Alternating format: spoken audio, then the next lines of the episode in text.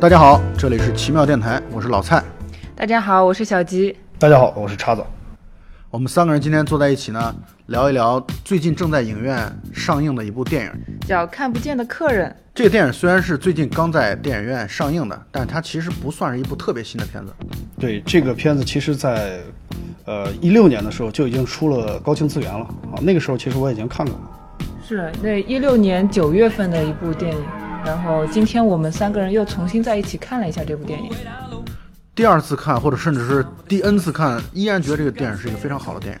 对，我觉得这就是一个神作。尤其是你在看了一遍之后，你再返回来看前面的一些细节，你会发现啊，原来这个细节对应的是结尾，他是想要讲这个事情，你会觉得非常的有意思。就是你原本觉得一些话可能。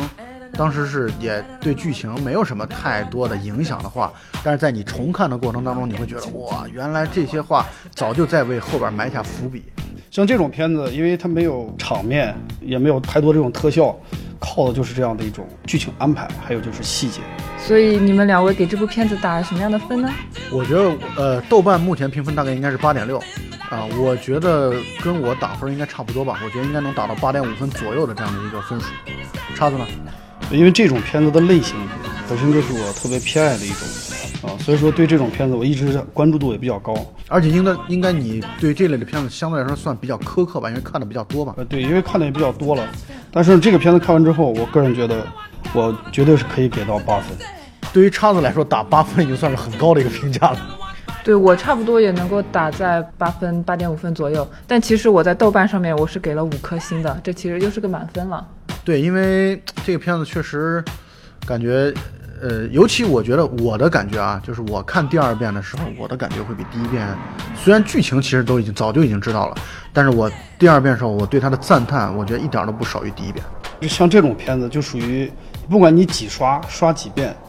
每一刷好像都能从中获取一些新鲜的东西出来啊，所以这就是这种片子优秀的地方所在嘛。对，就是你在二刷或者三刷的时候，你发现了之前你觉得没有关注到的，或者没有特别在意的东西，后来发现它其实对剧情推动起到了非常大的作用，你就这种时候就会让人感觉特别爽。所以很多人喜欢在影评的时候说：“哎呀，我看到哪里的时候，我就已经猜出结局是什么样子的。”我觉得其实这种影评就一点意义都没有。你哪怕你能够猜出结局是什么样子，但是这各种细节，你可以看到，就是结尾和细节相呼应的部分是如何建立起来的，导演是如何安排那些细节，所引导我们去思考到某一个重点，而不是真正的结局的时候，你就会发现，啊，这就是电影的奇妙所在。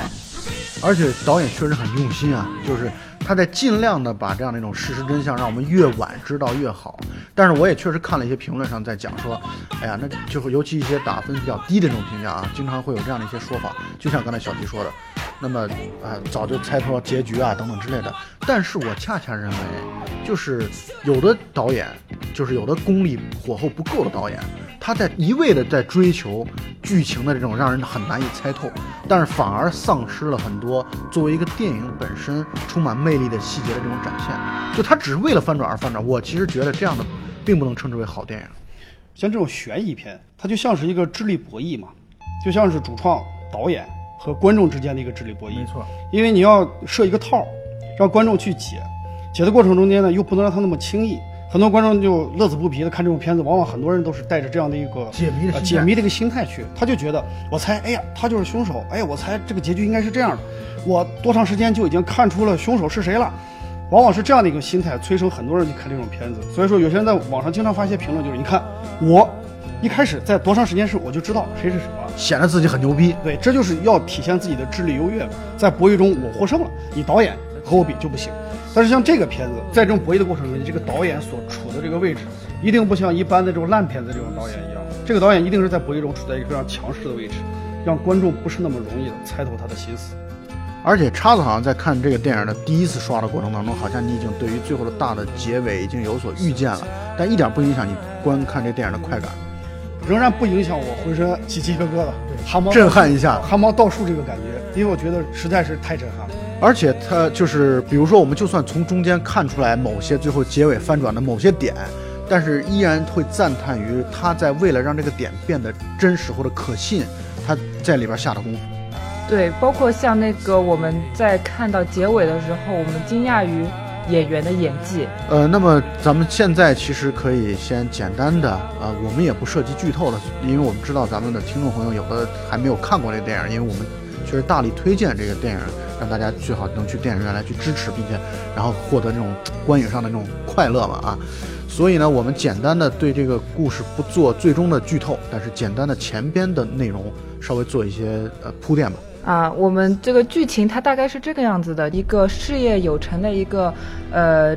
青年男子吧，他虽然家庭比较圆满，但是仍然在外有一个情妇。那个男子和他的情妇一起在外游玩的时候呢，出了一起车祸，一不小心撞死了一个年轻人。于是他们就想要把这个年轻人的尸体给处理掉。一旦这个呃，他们出车祸这个事情曝光的话，他和他的情妇之间的关系就会公诸于世。那么他的家庭以及他的情妇的家庭可能都会出现一些比较严重的问题，因为他们可能都是有一些社会地位的人，所以他们决定把这个尸体给处理掉。随之而来就出现了一系列的事情。那个情妇把那个自己的车拿去维修的时候，刚好就遇到了那个被撞死的那个年轻人的家人，又因为他的家人非常希望能够把这个。儿子因为失踪了嘛，失踪的儿子给找回来，所以找到了他们俩头上。最后就是影片开头的一幕，就是他的情妇死了。所以这个电影其实全片应该是有两人死亡，而且这两人死亡的这个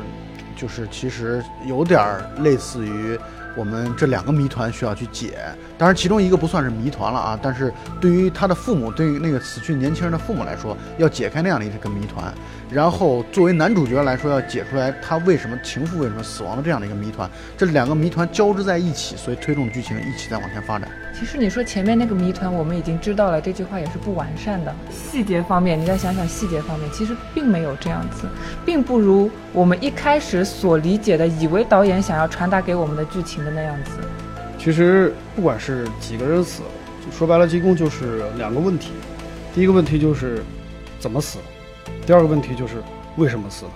所以说，无非就是这两个问题不断的缠绕，就围绕这两个简单问题在不断的。生发啊，不断的发酵，不断的变化，最终，呃，演化出了多种多样的可能性。对我一开始的时候还在想，就是一个事业如此成功的男子，为什么在对待自己的感情、对待自己，就是遇到事情之后的处理方式，就是显得那么的软弱、稚嫩，是吧？对，稚嫩，就是有点稚嫩过度了。然后在质疑这个问题，认为这是导演的疏忽。后来发现啊，我完全想错了。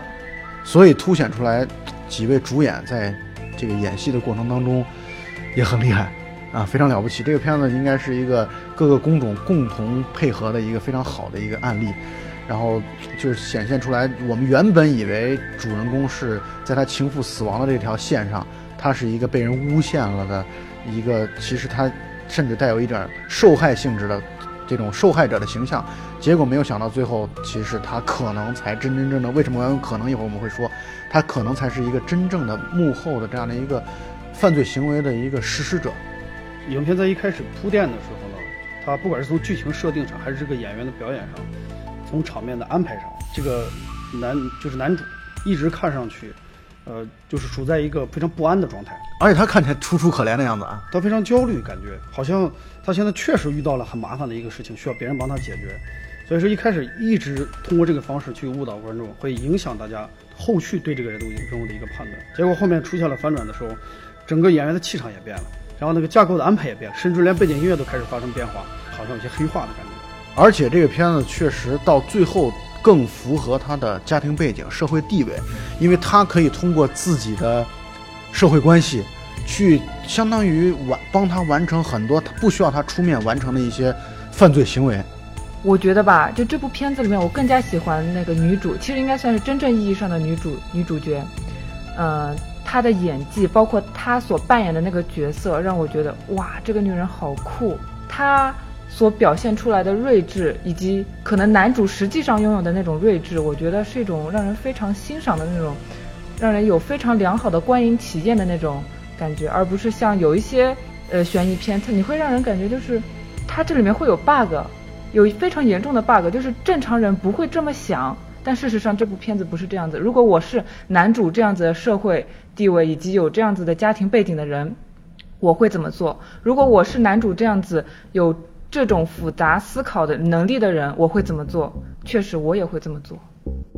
你指的就是也有这种，如果把你放在那样的环境当中，对。恐怕也会做出同样的犯罪事实的这种意思吗？不，我是说这个事件的合理性。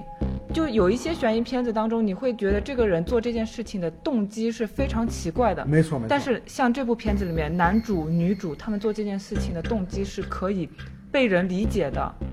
这就是我觉得，就是一部悬疑片当中就最亟待解决的部分，就是这个动机问题。换句话来说，就是有的时候我们如果单纯的去讲一个故事，我们会觉得，哎呀，这块有不合理，那块不合理。但是在这个电影当中啊。就是他虽然其实讲了男主人公的不同不同线的的不同表现，可是你会发现，好像他在任何一条线当中，他的行为都是合理的。这就是我觉得这个电影特别牛逼的地方。呃，我觉得小吉刚说的那个很好，就是动机的问题啊。其实你看，我们经常给别人讲的时候，比如说你要描述一个事情，分几个步骤，是什么，为什么，怎么办。那么你必须把这几个基本问题解决，然后贯穿起来，才能形成一个比较统一、呃逻辑清晰的一个链条。而这个男主就是这样，因为整个这个这个故事就相当于是一个拼图一样，就是不断的在拼凑这件事情的这个逻辑链，就是是什么、为什么、怎么办，以及回答这个人呃是怎么死的、为什么死的，就是这样的一个整体的过程。而我觉得他整体铺线的时候，男主的那个动机。我觉得铺的是非常到位的，就是一开始虽然说看不太清楚，但是越到后面，我们越能分析出不同场合下他的这一条链他是怎么走，而且最终铺铺设出的这条逻辑链，我觉得还是非常准确和清楚。而且我觉得这个片子就像我们刚才所说的，其实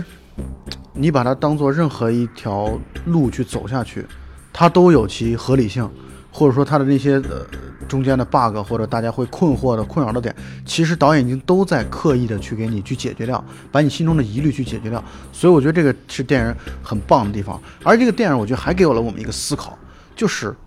我们看到的、我们听到的，是不是就真的是事实真相？以及到最后最后所剥离出来的东西，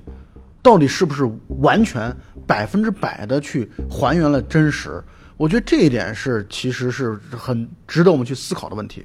你说这部片子它给我们呈现出来关于男主和两起案件之间的那个故事，它应该总共给我们呈现了有四五个不不同的版本吧？没错。你说最后那个版本一定是真实的那个版本吗？这就是我说的问题吗？对，这就是导演想要给我们，就是带来我们思考，就是让我们可以继续去观察细节，甚至有一些细节它影片当中没有展现出来。那可能就是另外一个故事了。这其实就体现了在我们这个节目录制之前，叉子给我们说的一本书的书名嘛，算是之前那个流行语嘛，就是你以为你以为的就是你以为的嘛，呃，其实就是罗生门嘛，啊，就是之前一直在讲说这个，呃，同一个事情在不同人的观念中它是不一样的，其实就是从罗生门铺垫出来这样一种风格。那么其实看不见的客人他整个的这个架构也是采取这个传统的模式，就是。罗生门的架构，不同的视角、不同的状态下描述出来的这个事件，它其实是不一样。对，罗生门那个当时所反映的，就罗生门应该是黑泽明的电影吧？呃，应该是日本的那个芥川龙之介的那个小说啊。他这个罗生门这个电影其实讲的就是不同的人对于同一个事件的不同叙述，导致真假莫辨，你最终也不知道到底事实是如何的，到底真实的版本是怎样的。但这个电影牛牛就牛在。这个电影是相当于同一个人的多次叙述，不同版本，对，多次叙述，结果多次叙述的这个整个的过程是完全不一样的，就更加的凸显了这一个事实在一个人的身上能体现出来的更多的冲突和对撞，就像是抽丝剥茧，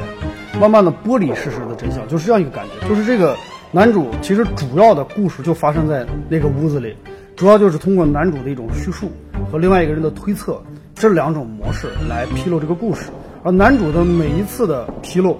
新披露、再次披露，都会使得这个故事发生不一样的变化。所以这是他对罗生门原来那个故事的一个改变。罗罗生哎，罗生门是每个人说，是，但是男主幻化成了每一个人，在不同阶段他所说出来内容是不一样的。因为哪个到底是真实的他，这个让观众最终还是产生了疑惑，到底他说的哪句是？而且我甚至觉得这里边很有可能会出现的情况，就是他可能每一次叙述的版本都是真实的，或者说都有真实的一部分，然后最终需要我们拼接在一起，形成一个复杂的人。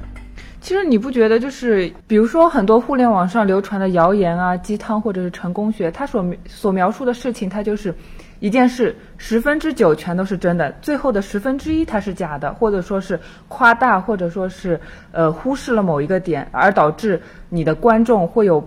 完全不同的一个理解方式。你可以说一个事件事件里面大部分都是真的，这并不一定能够说明什么问题。你看我们在看这部片子的时候，有那么四五个不同的版本，但是每次我们所理解的那个主角的形象都是完全不一样的。比如说男主，我一开始就觉得，哇，他是一个好懦弱啊的人，一点都不符合他成功男子的一个形象。但最后呢，你会发现他的形象越来越清晰，越来越清晰。到最后是个霸道总裁的形象。然后包括像他的情妇，情妇的形象也有产生过多次反转，有变化，有变化。就是最开始的时候，我们觉得她是一个蛇蝎心肠的女子，对吧？但是虽然她最后死了，但是我们觉得她这个人应该是死有余辜的，不值得同情。对，然后她的剧情又反转，反转又反转，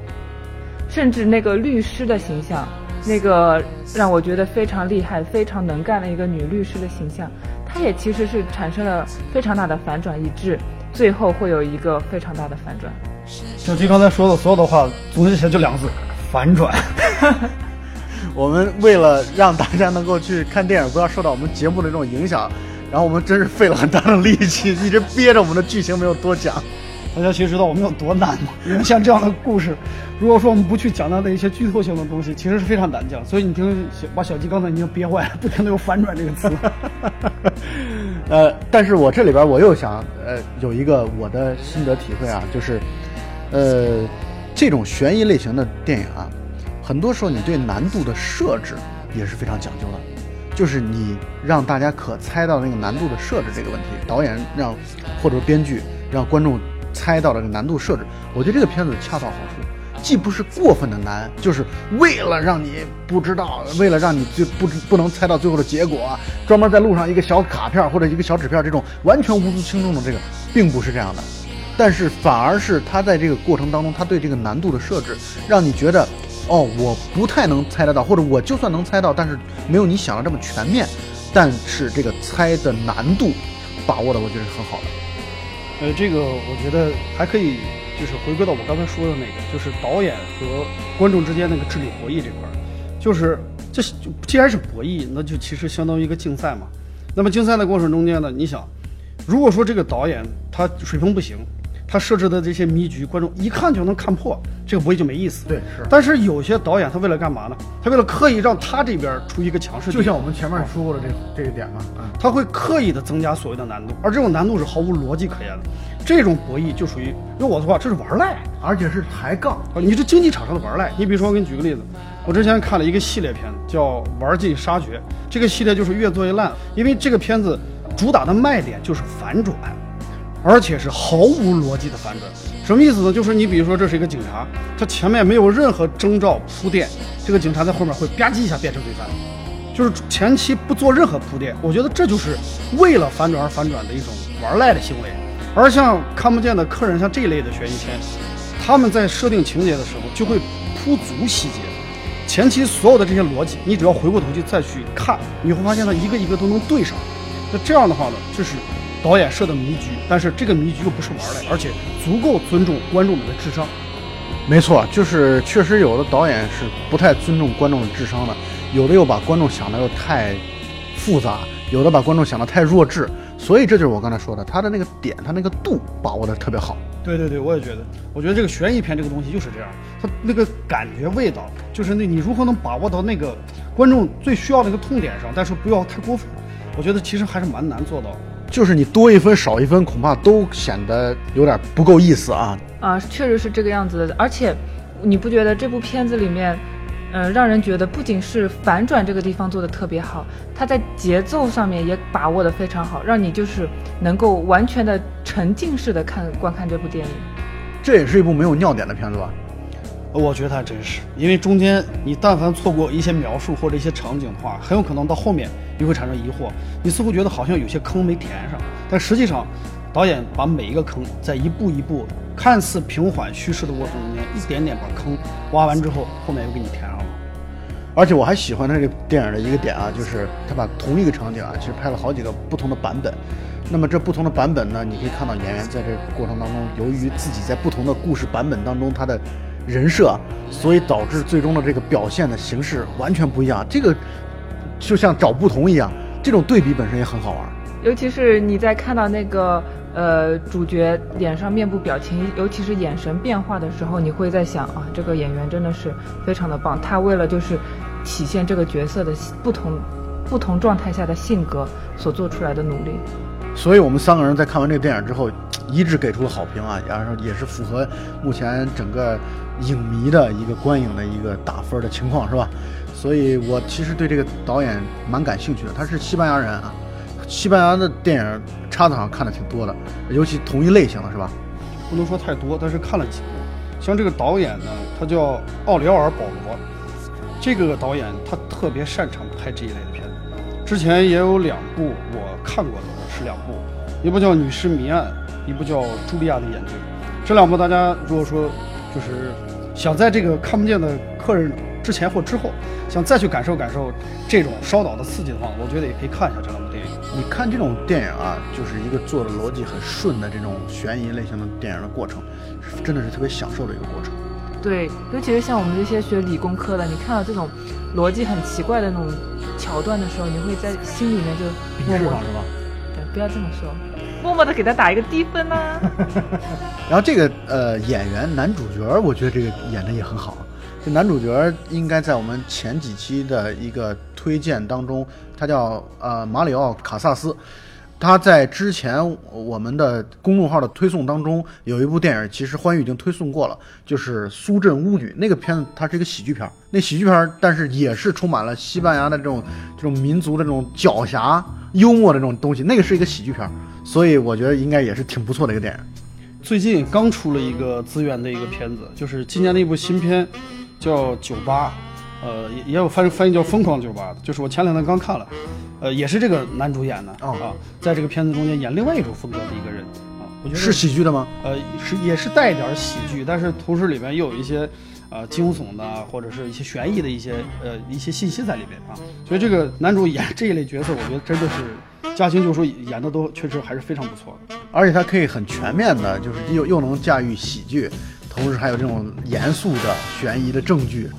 说起西班牙电影，好像我印象最深刻的应该是《活埋》那个电影。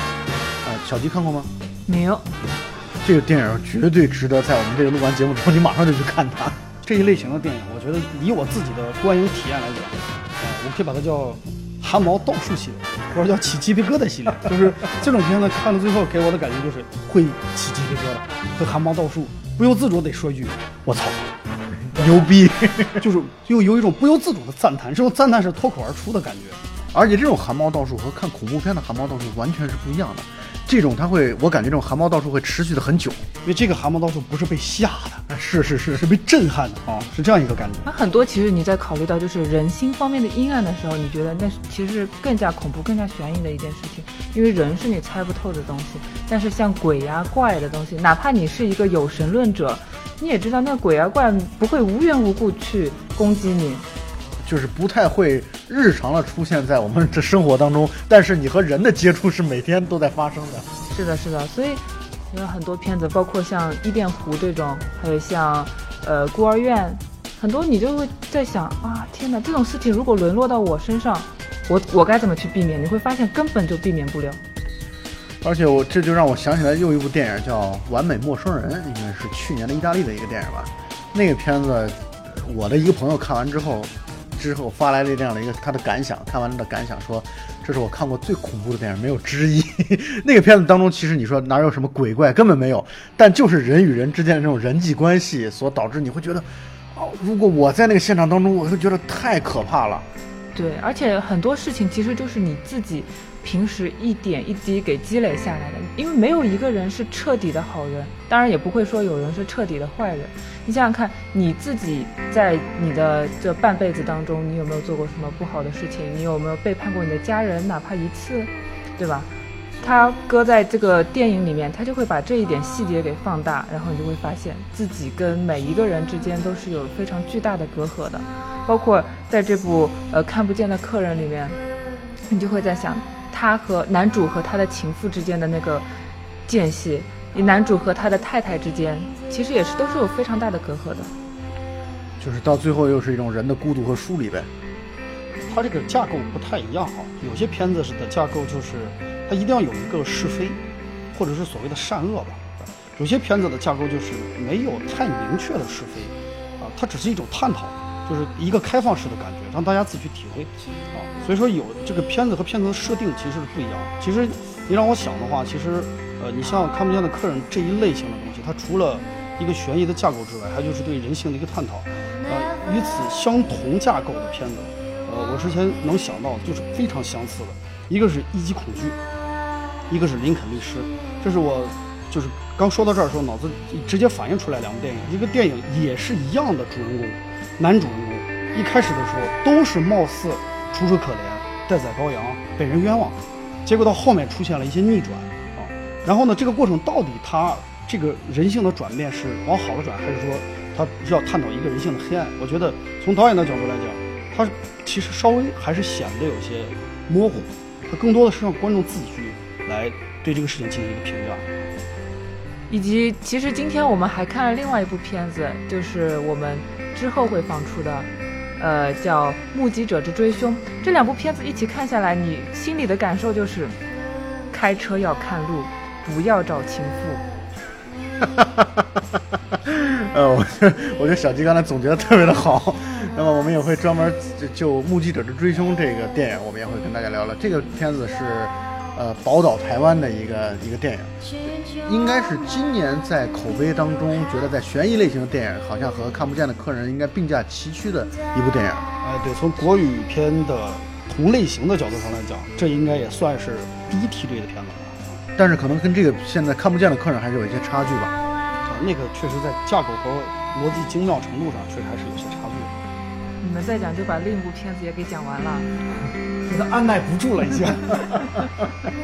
那么关于这个片子，你们还有什么就是看不见的客人？你们还有什么觉得值得去补充的点吗？强烈推荐大家要去看一下，非常好的电影。以及大家千万不要去看剧透，不要去看影评，不要去看三分钟讲解完整部电影。听完我们讲之后，千万不要手贱去豆瓣里搜，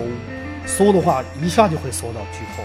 我认为，就是对于你们呃所有的听众来讲，我们的讲述不会影响到你的观影的快感，我是这么认为的。我们在非常重要的一些细节方面，我们都已经